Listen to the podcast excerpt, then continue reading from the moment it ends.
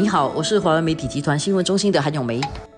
你好，我是华为媒体集团新闻中心的洪一婷。今天我们欢迎一婷回来正式上班了。对，回来了，大家好。今天我们来谈一下第四个预算案啊。我觉得四个预算案都各有特色，除了他们的名称不一样之外，四个预算案都有对象，还有那个思路都有点不太一样，要帮助的人也不太一样。我记得昨天这个宣布了以后，有同事有开玩笑说，哦，所以到最后只是拿到一百块而已。所以很多人可能有一点小失望啦，因为之前的几个怎么说都是还有几百块几百块，这次哎，怎么最后的援助其实就只有这一百块的这个水电费的补贴了？所以我说，其实大家在这个 CB 期间哦，很多人的时间错乱，空间错乱，所以就觉得，哎，预算案不是应该有很多红包吗？但是有一年拿四次红包的吗？也没有，对不对？所以其实整个预算案你到底拿到多少？我看要整体的来看，就是四次加起来看，这一次的目的真的不是给。一般的红包，这次的目的两个重点，一个就是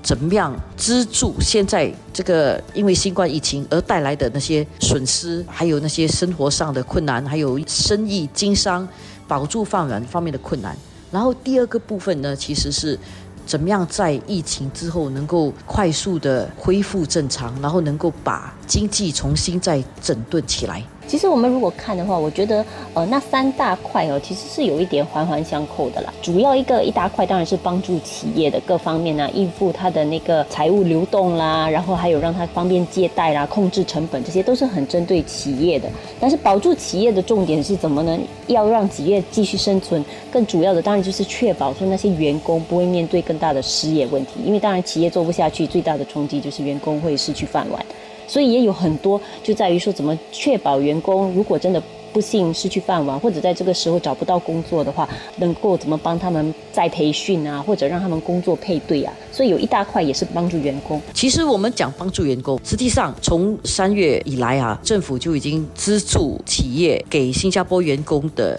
薪金，就是每个月的百分之七十五啊，是由政府津贴的最高的顶线，薪水在四千六以下的。百分之七十五政府会津贴雇主，这么一来其实是可以协助雇主不裁员，留住员工。因为雇主如果生意都下降了了，他没有办法给员工。薪水的话，他一定是裁员的。如果政府能够津贴百分之七十五，雇主只要花百分之二十五的话，那至少雇主为了留住有经验的员工，他还比较愿意留，即使他这段时间没有钱赚。所以这个部分其实就是政府在预算案里面给钱雇主来给你，所以这个是一个实质的帮助。另外一个是，万一真的失业的话，只要你去上课，你就有这个上课的这个津贴，每个月有一千两百块，聊胜于无，至少可以。付你的车费跟吃饭的钱嘛，在你失业的这段时间，在培训的时候也不会太吃力了，帮你应付一些开销了。对自雇人士，大概。超过十万的自雇人士在这段时间，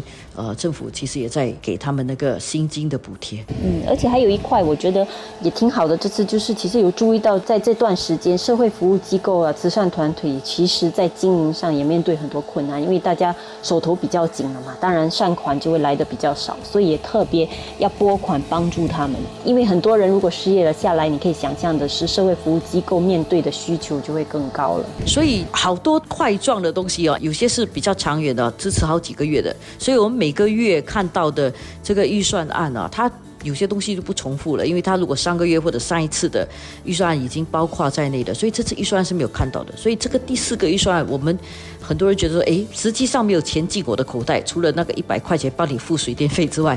但是情况不是如此的，因为在过去的几个预算案里面，他已经帮我们承担好一部分，一直到至少到今年八月嘛。有些部分是承担到十月的，所以这样的一个情况，如果大家仔细去看那个内容的话，就不会觉得说对这次的这个预算案太失望了。个人来讲，另外一个部分就是企业怎么样帮助企业在这次预算案之后能够快速的得到一些帮助，疫情过后可以快速的复苏，能够振兴。